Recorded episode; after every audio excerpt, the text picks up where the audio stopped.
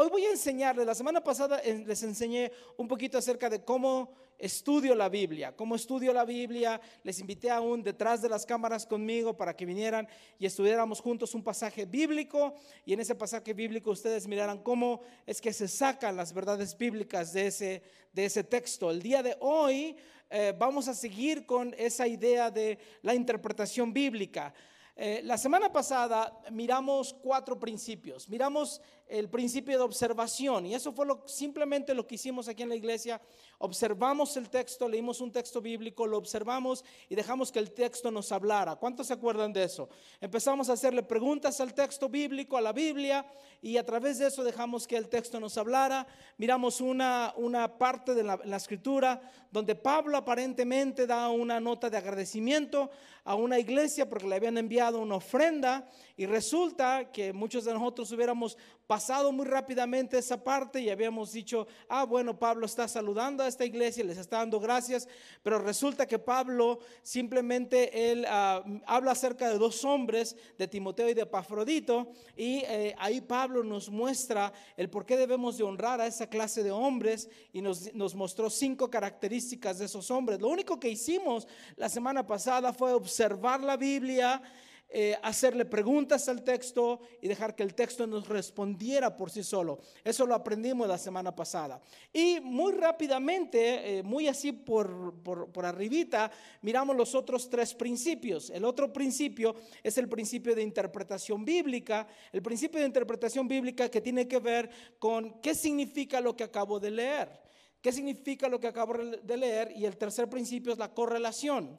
La correlación significa es, hay algún otro verso en la Biblia, hay alguna otra historia en la Biblia que va a corroborar lo que yo estoy leyendo, lo que yo estoy aprendiendo. el día de hoy ustedes van a mirar cómo hacemos, cómo hago ese, precisamente la interpretación y cómo voy a colaborar esto, eh, este texto con otro texto en la palabra de Dios, con otros versos. Vamos a mirarlo, vamos a seguir mirando y vamos a terminar con la aplicación.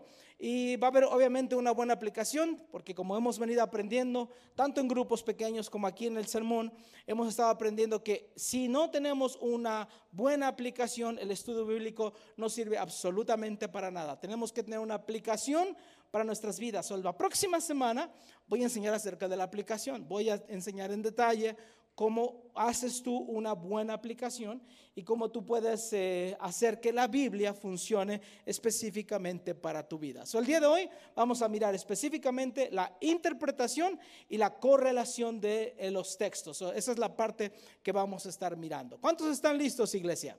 ¿Sí? ¿Están listos? ¿Cuántos están listos? Despierta el que está al lado. Dile, hey, hey, wake up, despiértate, despiértate. El día de hoy vamos a mirar un texto que causa un, poquito de polémica, un, un, texto que tal vez algunos de ustedes, ojalá y no, ojalá y no en Iglesia Amistad, me di cuenta que ustedes son demasiado estudiosos y me intimidan, eh, pero tal vez algunos de ustedes han interpretado mal ese texto. Y por la interpretación del texto bíblico, de repente nos hemos metido en cada rollo y en cada problema tan grande que hemos estado mirando. Pero vamos a mirar el versículo completo, porque les enseñé la semana pasada acerca de leer todo el texto, todo el contexto para entender. en esta ocasión escogí un capítulo, el evangelio preferido para mí es Juan. Juan me encanta. I love Juan, la, la forma en como él se expresa la historia de Jesucristo es una historia increíble. Ah, y este es uno de los versos que la gente regularmente lee, lo pasa, lo observa, pero a veces no le sacamos todo lo que en ese verso hay. Y particularmente hay un verso en este capítulo que es el que nos causa una mala interpretación y se los voy a enseñar. Vamos a leer, vamos a leer corrido todos los 17 versículos bíblicos, porque vamos a llegar al versículo problemático y vamos a mirar, eh, eh, pero antes de eso vamos a mirar el contexto. Juan capítulo 15, versículo del 1 al 17. Van a mirar que específicamente en estos, ah, en estos ah, textos que voy a leer, no, no puedo hacer, regularmente para hacer un sermón, me voy a, tratar, me voy a tardar alrededor de 8 a 10 horas para hacer un sermón. So, tengo que a veces que, obviamente, apurar acá para que podamos avanzar. Son algunas cosas que ya previamente las he estudiado para que sea mucho más rápido. Pero en estos versos de Juan capítulo 15 versículo 1 al 17, específicamente nos habla acerca de ser fieles a Dios. Nos habla acerca de ser fieles a Dios y de la fidelidad. Y que Dios, una vez que tú eres fiel a Dios, Él espera que tú des fruto. Por eso es que eh, puse en mayúsculas la palabra fruto, porque es una palabra que constantemente se repite en estos pasajes. Entonces, ten eso en mente. Estos pasajes van a hablar acerca de la fidelidad. Estos pasajes van a hablar acerca de permanecer en Cristo y de que tenemos que dar fruto. Y esta, eh, esta enseñanza es un tiempo en el cual Jesucristo está con sus discípulos, es decir, no le está hablando a toda la multitud, no le está hablando a los pecadores, le está hablando específicamente a sus discípulos en una escena muy íntima. Ellos están en un lugar muy íntimo eh, antes de que Jesús eh, fuera arrestado y después fuera a ser crucificado. esa es la escena eh, antes de leer el pasaje. Entonces vamos a leer todos los 17 versículos y vamos a llegar al versículo problemático. Dice Juan capítulo 15, versículo 1 al 17. Ustedes lo pueden seguir en la pantalla, yo lo voy a leer todo corrido. Dice así, yo soy la vid verdadera y mi padre es el labrador. Toda rama que en mí no da fruto, la corta, pero toda rama que da fruto, la poda para que dé más fruto todavía. Ustedes ya están limpios por la palabra que les he comunicado. Permanezcan en mí y yo permaneceré en ustedes. Así como ninguna rama puede dar fruto por sí misma, sino que tiene que permanecer en la vid, así tampoco ustedes pueden dar fruto si no permanecen en mí. Yo soy la vid y ustedes son las ramas. El que permanece en mí, como yo en él, dará mucho fruto. Separados de mí no pueden ustedes hacer nada. El que no permanece en mí es desechado y se seca como las ramas que se recogen, se arrojan al fuego y se queman. Si permanecen en mí y mis palabras permanecen en ustedes, pidan lo que quieran y se les concederá. Mi Padre es glorificado cuando ustedes dan mucho fruto y así muestran que son mis discípulos. Así como el Padre me ha amado a mí, también yo les he amado a ustedes. Permanezcan en mi amor, si obedecen mis mandamientos, permanezcan en mi amor, así como yo he obedecido los mandamientos de mi Padre y permanezco en su amor. Les he dicho esto para que tengan mi alegría y así su alegría sea completa. Y este es mi mandamiento, que se amen los unos a los otros como yo les he amado. Nadie tiene más, nadie tiene amor más grande que el dar la vida por sus amigos. Ustedes son mis amigos si hacen yo, lo que yo les mando. Ya no les llamo siervos porque el siervo no está al tanto de lo que hace su amo. Les he llamado amigos porque todo lo que a mi padre le he oído decir se los he dado a conocer a ustedes. No me escogieron ustedes a mí, sino que yo los escogí a ustedes y los comisionaré, los comisioné para que lleven y den fruto, un fruto que perdure. Así el Padre les dará todo lo que pidan en mi nombre. Este es mi mandamiento, que se amen los unos a los otros. Una lectura larga, diríamos, esta fue palabra de Dios. Así, ¿no? algunos ya les trajo recuerdos. Bueno. Este, estos versículos está hablando de la fidelidad, está hablando acerca del fruto. Ah, y el problema con algunos de estos versículos, y ahorita voy a leer el versículo que causa polémica y que causa una mala interpretación, van a mirar que si tú ignoras los principios de interpretación bíblica, vas a encontrarte con interpretar muy mal el versículo. Y un error de interpretación puede hacer no solamente que sufras tú, pero puedes hacer sufrir a otras personas. O vamos a mirar rápidamente cuál es el versículo que nos causa problema. El versículo que nos causa problema es el versículo 6. Versículo 6 dice así, el que no permanece en mí es desechado y se seca. Como las ramas que se recogen, se arrojan al fuego y se queman. este versículo dice lo siguiente, la verdad el versículo dice que todo cristiano, todo creyente debe de dar fruto. Pero aquí está el error. El error diría lo siguiente, el, error sería tratar de describir cuál es el fruto del cual este verso está hablando. Y algunas personas dirían así, y todo cristiano que no da fruto se va al infierno, porque dice, se arrojan al fuego y se queman. ¿Qué te parece esto? Este, este, versículo eh, está hablando acerca del el resultado de que si nosotros como creyentes, bueno, esa es la mala interpretación, está hablando de que si nosotros como creyentes no damos fruto, entonces podemos ser echados al fuego o en otras formas quemarnos, eh, ir al infierno simplemente por ser infieles a Dios. Y esta interpretación es una muy mala interpretación. Y yo te voy a explicar por qué es una muy mala interpretación. Pero es una muy mala interpretación porque saca de contexto lo que realmente el verso está tratando de, decir. ¿Por qué la gente hace una mala interpretación de este verso? ¿Por qué de repente puede venir algún predicador para aquí al frente y empezar a hablar y decir, tú necesitas ser fiel porque Dios a ti te ha hecho, eh, eh, te ha dado para ser fiel, Él ha puesto una semilla en tu vida y como Cristo es vida, tú necesitas dar vida, necesitas dar fruto y si no das fruto estás desobedeciendo, estás hasta perdiendo tu salvación y te vas a ir al infierno. Y hay muchas personas que pueden estar en, la, en el auditorio y decir, amén, gloria a Dios, es cierto, hay que dar fruto fruto. Y algunos otros dicen, así, así se debe de interpretar la Biblia, porque la Biblia no debe de ser bonita, porque la Biblia debe de ser un mensaje fuerte, un mensaje que habla a las personas. Y hay muchas personas que pueden decir, wow, sí, de veras, así debe de ser. Pero lo que está sucediendo es que están sacando de contexto este texto. Y lo hacen las personas, yo pienso, esto no está en la Biblia, esta es mi opinión personal, yo pienso que lo hacen para justificar lo que ellos están haciendo o para animar a la gente que hagan algo que ellos quieran que ellos eh, eh, que la gente quiera hacer. Es decir, voy a justificarme a mí o voy a manipularte a ti, cualquiera de las dos cosas. Pero es una mala interpretación. vamos a mirar las reglas de interpretación, las reglas básicas de interpretación cuando tú haces un estudio de la palabra de Dios. Primero, la primera cosa que tienes que hacer cuando estás interpretando es considerar el contexto histórico. Tienes que considerar el contexto histórico. ¿Qué significa? Tienes que entender, tú tienes que entender quién lo está escribiendo, a quiénes los está escribiendo. ¿Qué significó para esas personas cuando ellos estaban escuchando a Jesús decir, y aquella persona que no da fruto eh, eh, eh, es, cortado y es echado al fuego? ¿Qué significó para ellos? Tú y yo necesitamos saber el contexto histórico. No se trata de entender lo que dice el día de hoy el texto a mí, sino qué decía para esas personas en, aquel, en aquellos entonces lo que tenemos que hacer entonces para poder entender el contexto histórico de este texto es mirar los siguientes versos, los siguientes capítulos. Es mirar cuándo comenzó esta conversación, en dónde comenzó esta conversación, por qué comenzó esta conversación, quiénes están en esta conversación.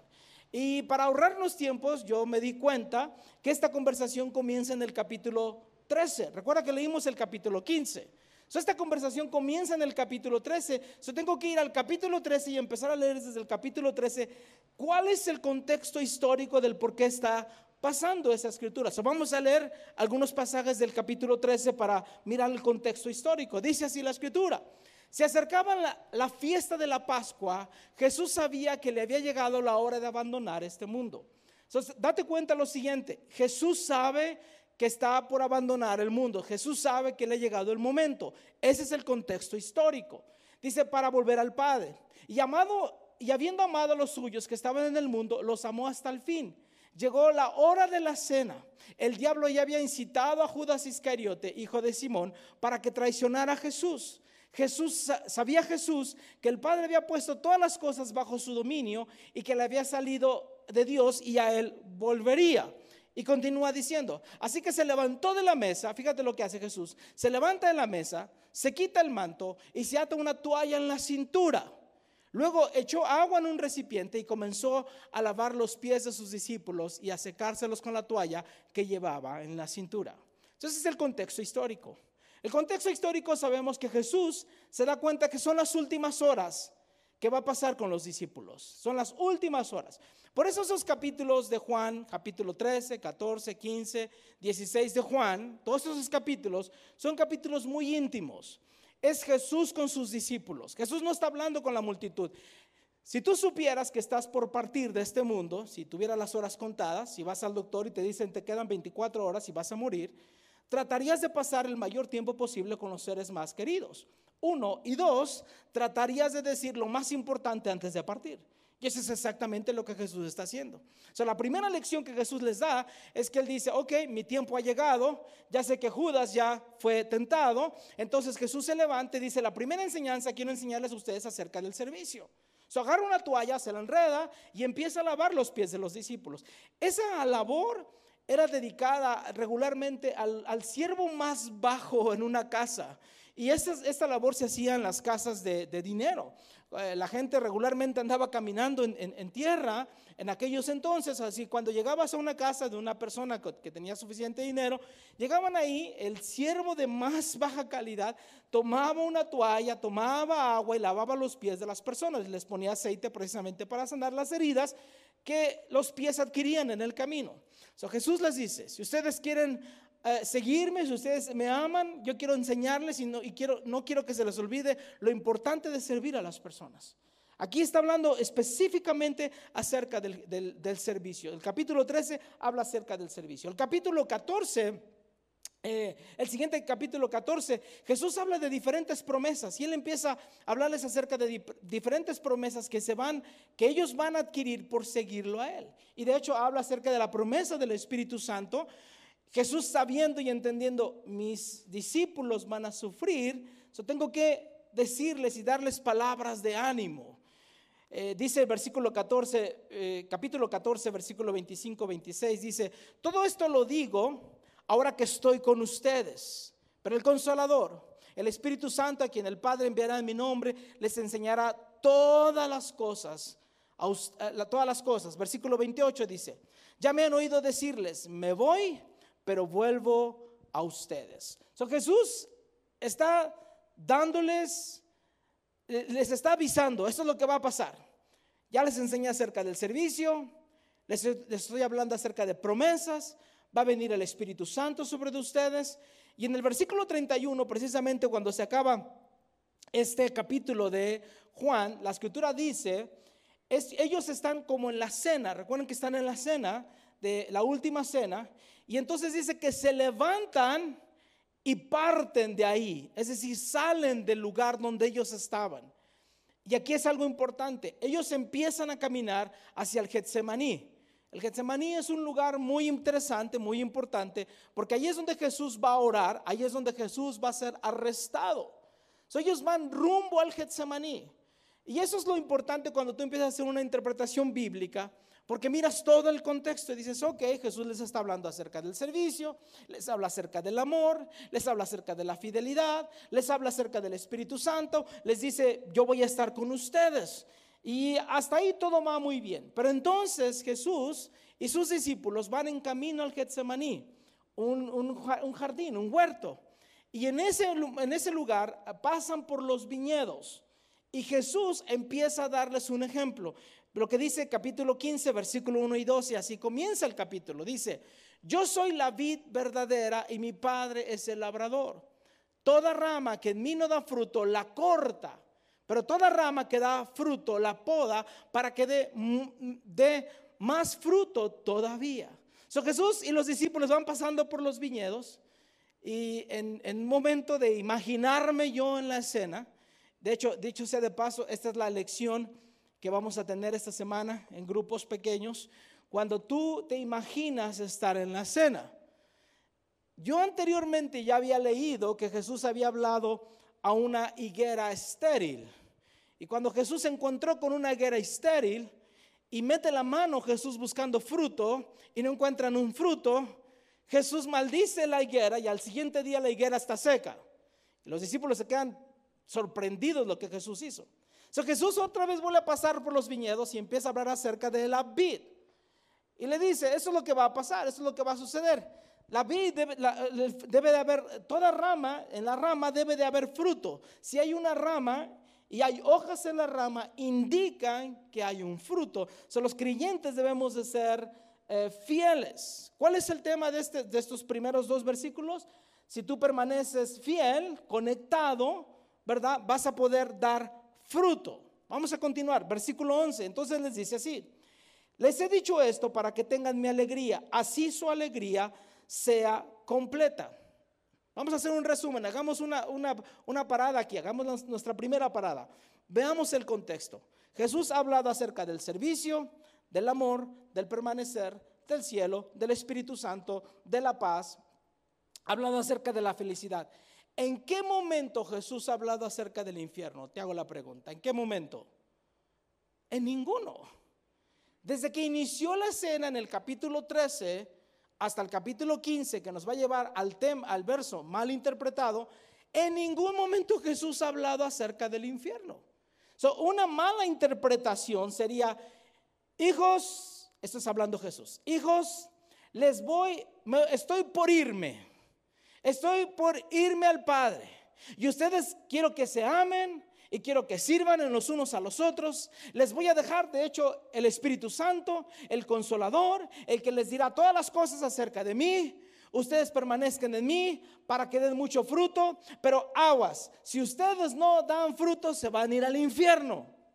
Pregunta, ¿cuántos de ustedes les gustaría esa clase de ánimo de Jesús?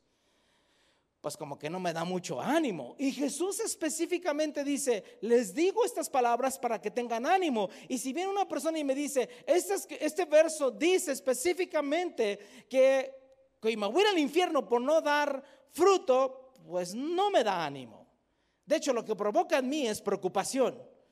Algunas personas, algunos religiosos, fariseos, dirían, pero está bien. Esos cristianos estériles enfermos, que no dan fruto, que solamente estorban, que se vayan al infierno, que incomode a la gente. Alguien por ahí dijo, si la palabra de Dios te incomoda, que te incomode y tómala. Pues está bien, pero no aplicado a este verso. Simplemente no aplicado. Este verso no me está, no está dando nada de buenas nuevas. No, las buenas nuevas son para mí. Y este verso cuando yo le digo, está hablando del amor, del servicio, de la fidelidad. Y después, si no haces todo esto y no das fruto, te vas al infierno. Pues no me da a mí ninguna, ningún ánimo. Al revés, me preocupa. Y yo tengo que saber cómo puedo dar fruto. Entonces ya miramos el contexto histórico de este verso. Ya miramos que en ningún lado encontramos que Jesús ha estado hablando acerca del infierno, para nada. ¿De dónde sacaron que eh, toda rama que no da fruto eh, es echada al, fuego eh, y es quemada? Y entonces eso significa que el cristiano que no da fruto se va al infierno. ¿De dónde lo sacaron? No lo sé. Pero en el contexto histórico no está por ningún lado que Jesús está hablando acerca del infierno. So, ¿Qué tengo que hacer? Bueno, entonces voy al siguiente principio de interpretación bíblica, que es definir, definir ah, define las palabras claves. ¿Cuáles son las palabras claves? Es decir, ¿qué significaba en aquellos tiempos las palabras que, que ellos estaban escuchando? ¿Qué significaban para ellos esas palabras? Porque inclusive el día de hoy nos pasa una palabra tiene diferentes significados. Si yo utilizo la palabra banda, banda tiene muchos significados. Banda puede ser la banda musical, la banda de guerra, puede ser la banda del carro, puede, ser muchas cosas una banda. Algunas personas a los anillos les llaman bandas. hay muchas cosas. Todo, ¿Cómo tú sabes cuál es el significado de la palabra banda? Todo depende del, contexto del cómo yo estoy utilizando la palabra. Si yo te digo, estamos esperando a los músicos que van a tocar, yo me estoy refiriendo a la banda de músicos que van a llegar. Ahora, si yo te digo, no vayas a pasar por esta calle porque ahí hay una banda que anda robando, ¿a quién, a quién me estoy refiriendo? A los maleantes, a los pandilleros. Completamente todo depende del contexto en el cual yo uso la palabra, es lo que significa la palabra. So, tengo que mirar cuáles eran las palabras claves. Y en el verso que nosotros estamos leyendo, la palabra fuego en el griego no significa infierno. Fíjate esto. ¿De dónde sacaron que la gente iba al infierno? No lo sé.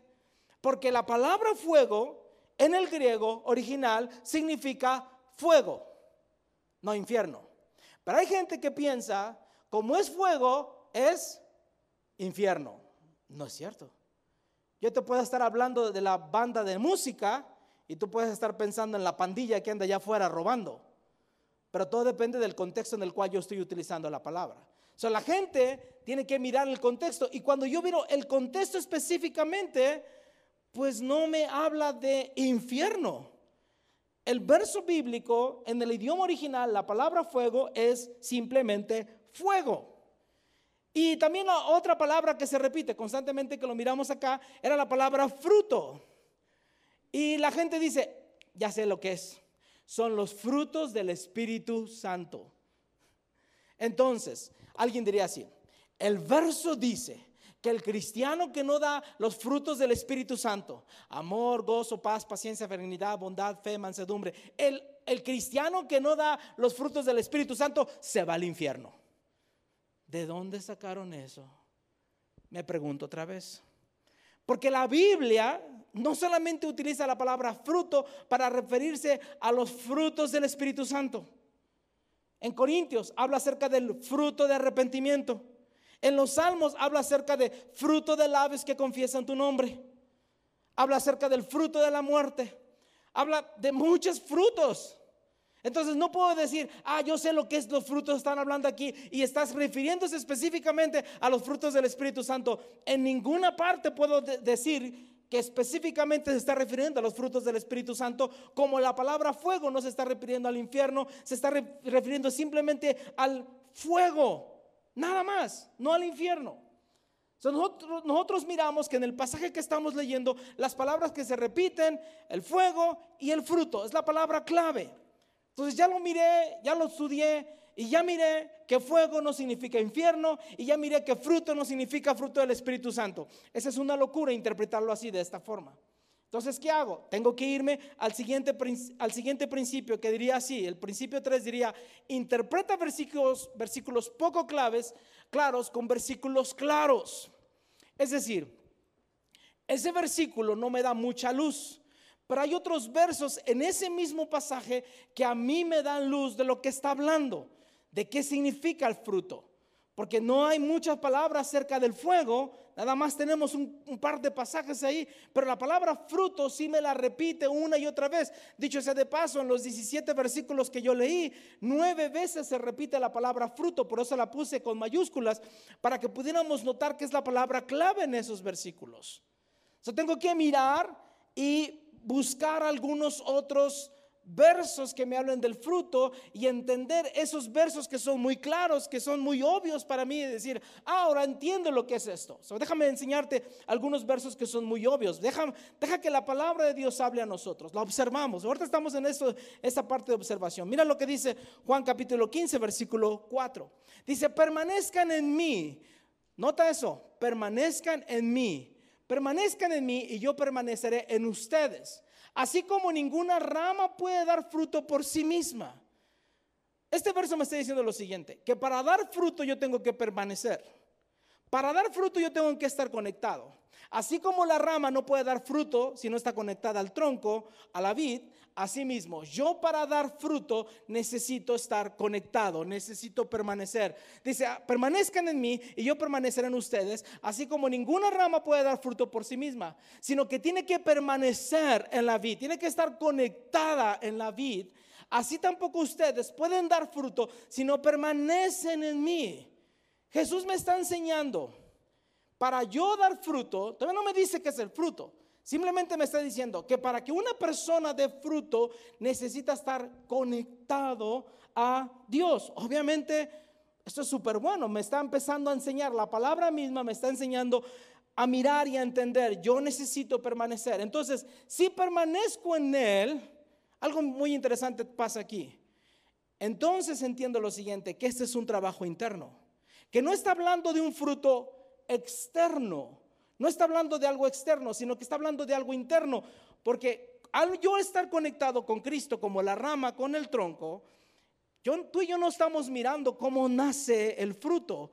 Pero aunque miramos la rama, el trabajo interno que entre la rama y el tronco están haciendo, pronto va a dar un fruto. Ese es un trabajo interno. So me doy cuenta que para dar fruto tengo que estar conectado. Y que ese es un trabajo interno que Dios está haciendo en mi vida. Simplemente. ¿Qué más aprendemos? Además aprendemos lo siguiente. Mira el siguiente versículo de eh, Juan capítulo 14, versículo 8. Mi Padre es glorificado. ¿Cuándo? ¿Cuándo Jesús? ¿Cuándo, ¿Cuándo tu Padre es glorificado? ¿Cuándo? Cuando ustedes dan mucho fruto y muestran así que son mis discípulos. Entonces aprendo algo más del fruto. Aprendo algo más, que no solamente yo necesito estar conectado con, Jesús, que es un trabajo interno para yo dar fruto, pero que cuando yo doy fruto, le trae gloria a Dios. estoy interpretando un verso oscuro con versos que tienen más luz, que son muy fáciles de entender, que son muy claros para mi vida. Y dice versículo 11, mira lo que dice versículo 11 de Juan 14. Les he dicho esto para que tengan mi alegría y así su, alegría sea completa. So, Jesús me está diciendo lo siguiente, que cuando yo doy fruto, hay alegría. Son estos versos que, que hay luz, saco la siguiente conclusión. Dame la siguiente conclusión, Mari. Que dar fruto es producido por permanecer, además da gloria a Dios y me produce alegría. No estoy haciendo nada más más que mirando versos con mucha luz versos obvios, fáciles de entender, con mucha luz, que me están ayudando a tratar de interpretar qué es lo que Jesús quiso decir, que cuando la rama, que cuando eh, eh, no, hay un, no, hay, no hay fruto, eh, es una rama estéril y que esa, esa rama es echada al fuego y se quema. ¿Qué es lo que Jesús quiso decir? Hasta ahorita todavía no lo sé. Pero estoy leyendo otros versos que son muy claros para mí. Y digo, ok, perfecto. Todavía no sé qué es el verso. Eh, eh, perdón, todavía no sé qué es el fruto, pero sé muy bien que el fruto es producido por permanecer, por ser fiel, que es un trabajo interno, que cuando yo doy fruto da gloria a Dios y que cuando yo doy fruto me produce a mí alegría. Pero ¿qué es el fruto? Todavía no me dice qué es el fruto. Y ese es el gran problema que yo tengo. Entonces, ¿qué tengo que hacer? Bueno, pues entonces tengo que hacer a buscar el significado más obvio, más obvio. Y ese es el principio de interpretación más básico. El principio de interpretación es básico. Tengo que buscar el, significado más obvio de la palabra fruto, más obvio. Eso significa, y ese es el problema, eso es donde la gente se mete en problemas. Aguas, aquí les voy a dar este principio que es muy importante. Aquí es donde la gente se mete en problemas. Aquí es donde la gente quiere ser muy espiritual y dice algo así como, ya descubrí lo que nadie había mirado. Escúchame, si nadie lo ha mirado, muy seguramente tu interpretación está mal. Porque Dios no está jugando a las escondidas. Voy a, voy a esconder una verdad a ver si son capaces de verla. Si Dios está interesado en que nosotros sepamos más de Él, pues Él no se esconde, Él se expone. Y de repente viene alguien acá y te dice, hermanos, ya tengo la última interpretación de la Biblia. Y cuando eso te pase y cuando eso escuche, se completamente, ay no, ya voy a escuchar alguna locura. ¿Por qué? Porque la Biblia, si, es, si está en la Biblia, seguramente alguien ya lo ha visto. Han pasado más de dos mil años. ¿Tú crees que Jesús ha estado ocultando una verdad para que nadie la vea? No la, gente se mete en problemas porque quiere ser muy espiritual. Alguien dijo, se van tan profundo, tan profundo, que allá en la oscuridad, allá, allá tan profundo, está tan oscuro que ya no ven nada y dicen puras tonterías. busca el significado más obvio. No trates de verte lo más espiritual. No trates de verte eh, eh, eh, el más así de, oh, wow, este hermano, esta hermana, mira nada más, qué revelación tan profunda. Y, y eso es como te lo ponen así, ¿eh? Dios me reveló, hermano. Dios me lo reveló. Yo soy el escogido de Dios y te traigo la última revelación. Ándale. Y ya cuando eso pasa me está diciendo que Él es especial, que yo no puedo llegar al nivel de Él o de ella, porque ellos son especiales, son como hijos exclusivos de Dios con VIP, Pass o algo así extraño. Y entonces ellos sí pueden llegar a la presencia de Dios y yo no. Y ellos han llegado a descubrir cosas que ni el apóstol Pablo pudo ver. No, pues olvídate. Y por eso se meten en interpretaciones bien locas. Te voy a dar algunos ejemplos de las cosas que yo he escuchado de algunos sermones. Cuando habla acerca de un carro con tres ruedas, hay gente que ha dicho, el carro con tres ruedas es la Trinidad, Dios Padre, Dios Hijo y Dios Espíritu Santo. No manches. ¿En dónde dice eso? Cuando los cuatro hombres bajaron a Jesús, cuando los cuatro hombres bajaron al paralítico para que Jesús lo sanara. ¿Quiénes son los cuatro hombres? Y alguien viene y dice, pues son amor, la esperanza y la fe. ¿Y el cuarto? Pues el santo el enmascarado de plata. Alguien tiene que hacer, vamos a inventarnos algo para poner ahí las cuatro cosas. Las siete piedras que levantó David para mandar a Goliat, ya sé que son los siete espíritus del Apocalipsis. Válgame Dios. Y cada vez que ves algo rojo es sangre. Y cada vez que lees fuego es infierno. Me dan ganas de decirle algo así como, el que se va a ir al infierno es aquel que golpea a un hermano y le saca la sangre roja. Ese sí se va al infierno. Busca la interpretación más obvia. No te quieras ver tan espiritual que te vas a meter en interpretaciones bien locas, lejos de la palabra de Dios. Y esto es algo que ha pasado y sigue pasando lamentablemente. So tengo que buscar lo más obvio. ¿Cómo sería lo más obvio? Busco el texto otra vez y, y espero que el texto me vuelva a hablar. Mira lo que dice versículo 6 del capítulo 14, que es el versículo que estamos nosotros estudiando. El que no permanece en mí es desechado y se seca. Como las ramas que se recogen se arroja al fuego y se quema. Ese es el versículo que nos está causando problema. Es el versículo que no me ha dicho, ay Jesús, dime qué es el fuego, dime qué es el fruto. Necesito saberlo. Ya entendí algunos versos, ya miré algunas cosas, pero todavía no me has dicho nada, Jesús. Entonces leo el siguiente verso. Si permanecen en mí y mis palabras permanecen ustedes, pidan, dice la escritura, pidan lo que quieran y se les concederá.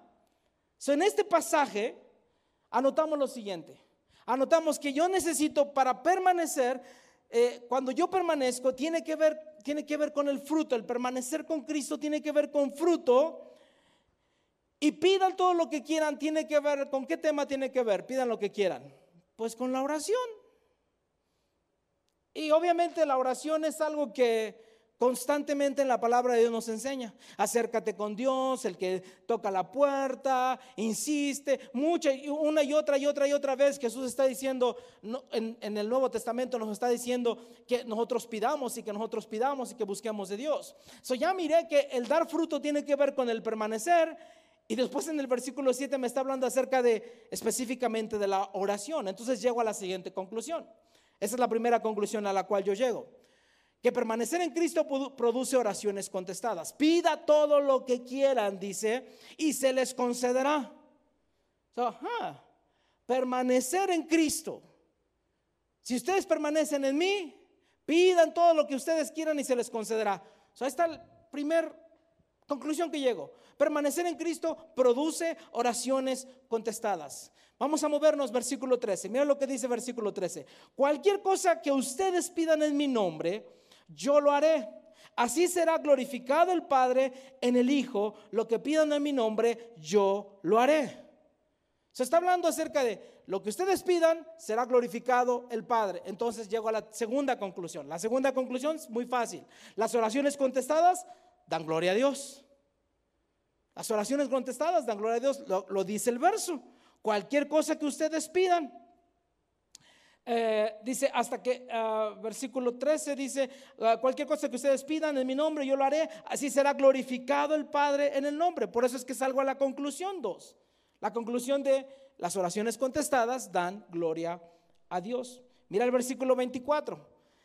Dice de Juan 16, dice, hasta ahora no han pedido nada en mi nombre. Está hablando de la oración, no han pedido nada en mi nombre. Pidan y reciban para que su alegría sea completa. Dime una cosa, cuando tú haces una petición de oración y Dios te contesta la petición de oración, ¿te da alegría o no? Ah, Jesús, ay, que, ay, estoy entendiendo. Entonces, mi conclusión tercera sería la siguiente, que las oraciones contestadas me dan completa alegría. ¿Cuántos quieren ser alegres? Yo quiero ser alegres y una, una oración que me va a ser contestada. Esto es muy fácil de verificar, ¿eh? Esto que estoy haciendo es muy fácil de, verificar, porque más de 20 veces en el Nuevo Testamento me está diciendo, pidan, pidan, pidan, pidan, más de 20 veces. Yo los puedo leer los versículos y, estar ahí. So, esta es mi conclusión final. Vamos a la conclusión final. permanezcan en mí, entonces oren y reciban contestación. De esta manera mi Padre recibe gloria y ustedes estarán alegres. ¿Quién ya miró la conexión? Es obvio, vamos iglesia, es obvio. Lo estudiamos en la otra conclusión. ¿No se acuerdan? Déjame ponértela ahí abajito. Dar fruto es producido por permanecer, además da gloria a Dios y me produce alegría. ¿Miraron la conexión? Es bien obvio. Abajo, arriba está hablando acerca de la oración, abajo está acerca, hablando acerca de el fruto. Ah, es exactamente, si yo permanezco, recibo contestación, y cuando recibo contestación, mi Padre recibe gloria y yo alegría. Dar fruto se produce porque yo estoy con Dios y cuando doy el fruto, da gloria a Dios y entonces me produce alegría. ¿Todavía no lo has visto en la respuesta de Dios? Bueno, entonces vamos a mirar este versículo que nos da más luz. Vamos a ver el versículo 16. No me escogieron ustedes a mí, sino que yo los escogí a ustedes y los comisioné para que den, para que vayan y den qué? Fruto. Está hablando del fruto. Y mira cómo termina Jesús. Un fruto que perdure. Así el Padre les dará todo lo que pidan en mi nombre. Comienza hablando del fruto y termina hablando acerca de qué? De la oración. Vamos, vamos, eh, despierta al que está al lado, codealo, codealo, porque está perdiendo toda la interpretación. Se está perdiendo la parte emocionante del texto. Es como que finalmente el texto nos está dando luz. Por un lado nos estuvo dando, hablando acerca del fruto y del fruto del fruto, y de repente Jesús dice, oh, esto es bien claro, el fruto es la oración. Entonces ahí te va el resultado de mi estudio, de mi estudio de interpretación. Yo doy fruto al pedir en oración. El fruto son las oraciones contestadas. El fruto son las oraciones contestadas. ¿Tienes el versículo 14.6, María, si lo puedes encontrar? Para que lo podamos a poner. Recuerda esto, el fruto son las oraciones contestadas. Yo doy fruto al pedir oración. Déjame ponerte Juan 14.6, que es, eh, está atrásito, María. Eh, no está en el orden, pero lo vas a encontrar, que es el versículo que estamos estudiando, que es el que nos da problemas, ese versículo. Ahí está. El que no permanece en mí es desechado y se seca. El que no permanece. Y dice, como las ramas que se recogen, se arrojan al fuego y se queman. El fruto son las oraciones contestadas. Jesús está diciendo lo siguiente. Cuando tú no oras, tú eres como una rama estéril. Y como no oras, no recibes, no ves fruto. Y como no ves fruto, no le das gloria al Padre y tampoco tú no estás alegre. Y entonces, cuando no oras, tú como cristiano estás desperdiciando todo lo que Dios ha puesto en ti. Y entonces lo único para lo único que sirves es para leña que es echada al fuego.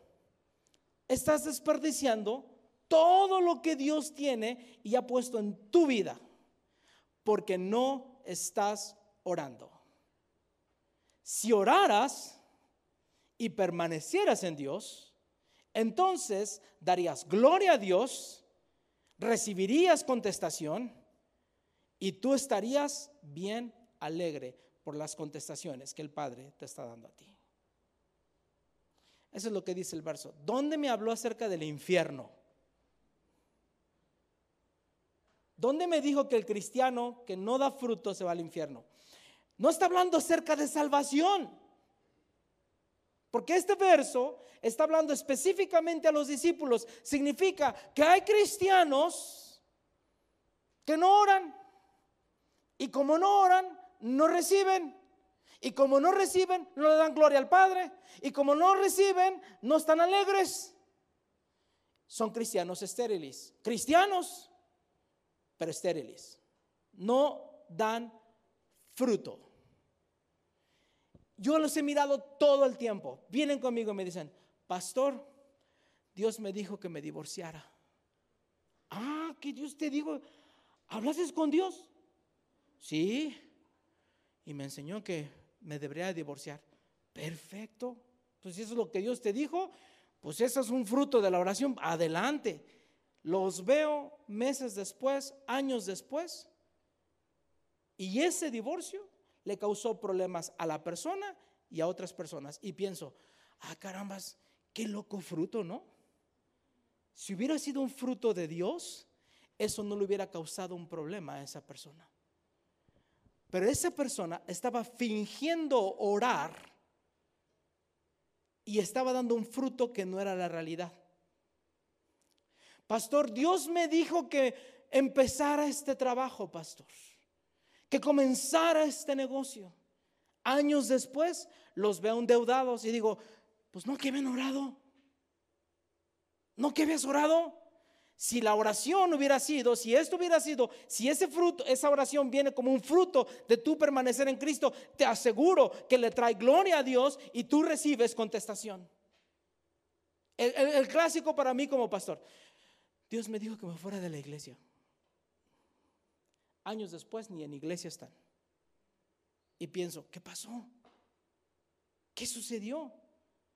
O Dios está bien loco o ellos están bien locos y yo pongo todas mis, mis, mis apuestas sobre de ellos que están bien locos, que no están orando, que están decidiendo en la carne, pero no permaneciendo en Cristo. Es lo que nos dice la palabra. yo, yo sé que hay cristianos que no oran, pero que hacen como oran. Y hacen como oran porque hasta te lo dicen. Dios me dijo. Lloré y Dios me dijo esto. Pero el resultado, el fruto de esa decisión es daño para ellos y para las personas que están cercas. Y un fruto que hace eso no viene de Dios. Cuando alguien hace una mala interpretación, se está perdiendo todo esto.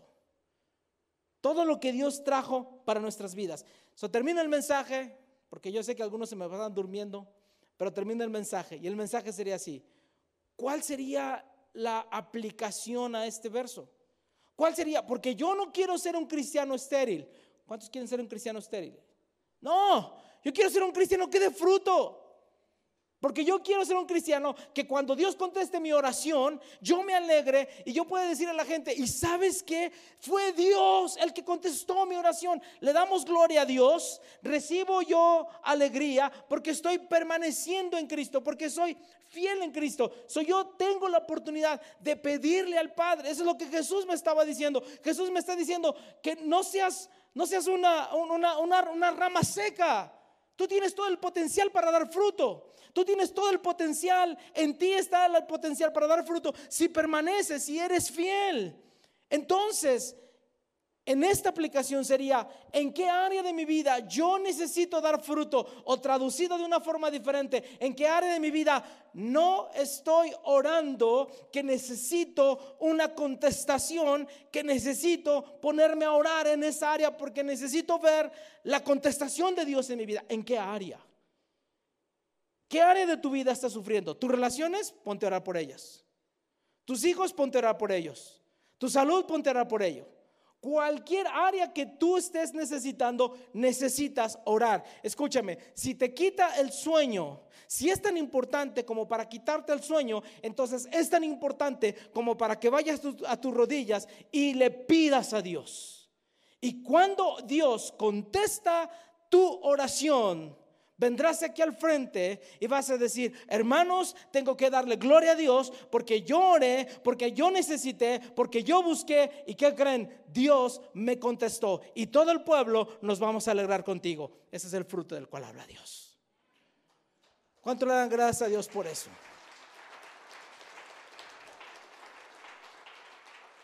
Lo contrario sería de un hermano que diga, no, hermanos, tengo años pidiendo y no doy fruto. Y yo, híjole hermano, ¿en verdad estás orando? ¿En verdad le estás dedicando tiempo a la oración? porque es a través de la oración que nosotros damos fruto. ¿Qué área de tu vida hoy necesita más oración? Porque eso fue lo que dijo Dios. vamos puestos de pie y vamos a leer el verso que estamos memorizando esta semana. El verso que estamos memorizando esta semana es Mateo 7:24. Mateo 7:24 dice así. Por tanto, todo el que oye estas palabras y las pone en práctica es como un hombre prudente que construyó su casa sobre la roca. Ya escuchaste en esta tarde que si tú oras, si tú permaneces fiel, conectado a Dios, como la vid, si tú estás conectado a Dios y permaneces en Dios, y tú pides al Padre, el Padre desde el cielo te contestará. Ya lo escuchaste, ponlo en práctica. Edifica tu vida sobre la roca. No andes en la vida sin oración. No andes en la vida sin antes protegerte. Ora, ora constantemente al Padre. Vas a mirar que una y otra vez la oración fue la clave del ministerio de Jesús. Si tú quieres que algo pase en tu vida, ora. Por tanto, todo el que oye esas palabras, lo que has escuchado, y las pones en práctica, es como un hombre prudente que construyó su casa sobre la roca. Se construye tu casa sobre la roca, hermano, hermana. Vamos a orar. Pongámonos a orar. Y hablando de la interpretación, y cuando veas un versículo que te causa problemas, no vayas a empezar a ponerte muy místico, muy así de, uy, algo, aquí ya encontré la última revelación, porque te vas a meter en unos rollos que nada tienen que ver, como miramos esta tarde. Hay gente que hablaba del infierno y usó este verso para condenar a algunos hermanos, y los hermanos salieron bien condenados de las iglesias, y nada tenía que ver este verso con el infierno. Y no se tenía que haber usado este verso para condenar a nadie. Este verso, por eso Jesús decía muy bien, les digo estas cosas para que tengan ánimo. Si ustedes oran al Padre, si ustedes permanecen fiel, el Padre contestará sus oraciones. ¿A poco eso no te da ánimo? ¡Uh, qué padre!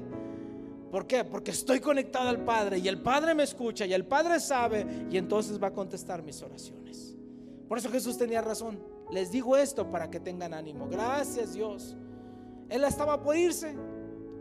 Estaba por ser crucificado y les está dando palabras de ánimo.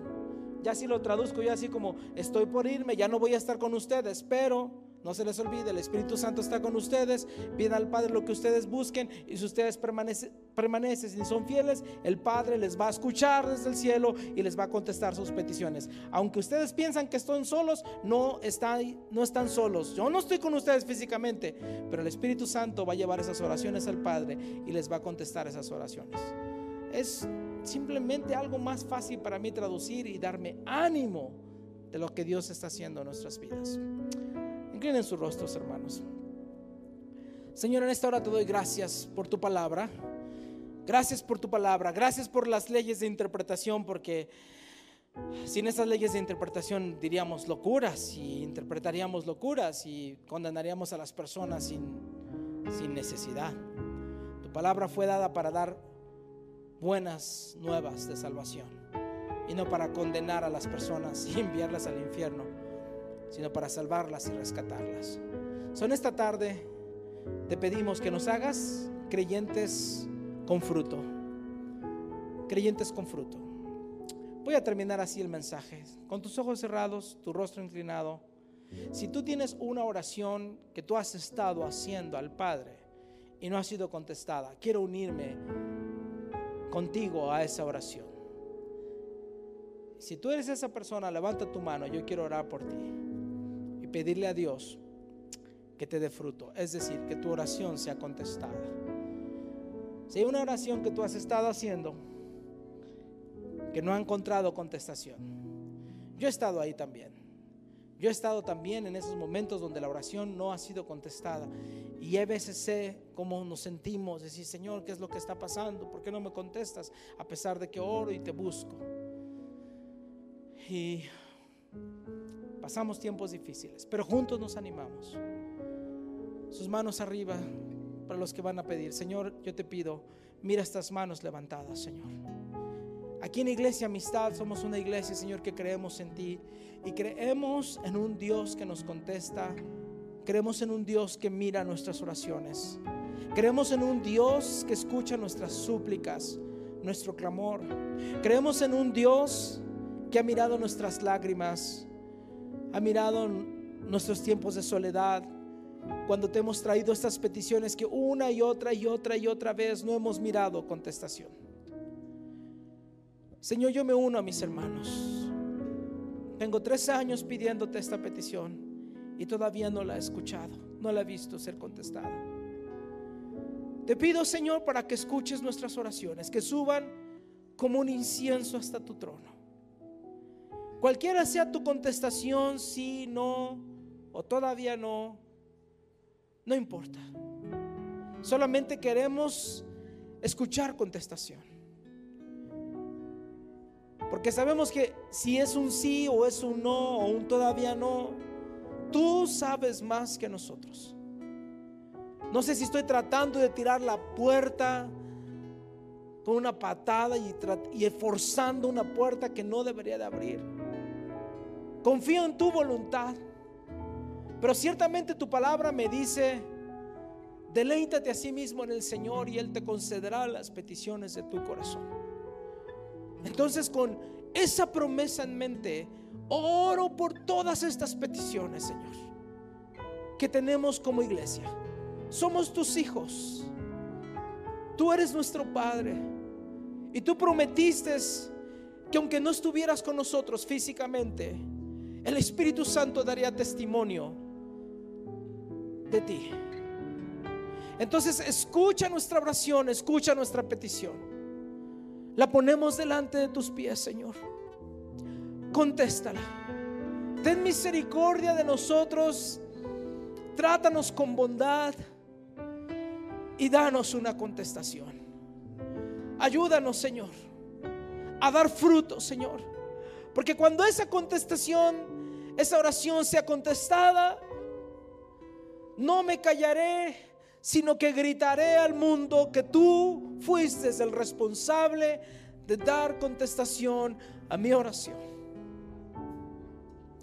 Y entonces, como dice tu palabra, yo estaré lleno completamente de alegría porque hay veces, Señor, confesándote cuando tú no escuchas nuestras oraciones y cuando tenemos años pidiéndote una petición, hay veces nos sentimos como abandonados, como dejados, como olvidados.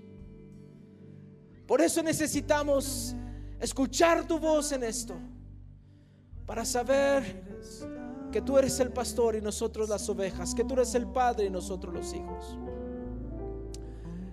me uno a las peticiones de mis hermanos. Ponemos todo esto en tus manos y te damos gracias. Gracias de antemano por la contestación que estamos recibiendo. Gracias. Como dice tu palabra, nosotros le llamamos las cosas que no son como si fueran. Te pido que en los próximos días y en los próximos meses escuchemos contestaciones de oraciones, oraciones contestadas en el nombre de Jesús. En el nombre de Jesús, en el nombre de Jesús, Espíritu Santo, da vida a cada una de estas peticiones. Que las veamos una realidad. Te damos gracias porque así lo creemos. Gracias Jesús. Dale gracias a Dios y alábalo por un momento. Sí, Señor. Y lávame, renuévame y restaurame, Señor, con tu poder.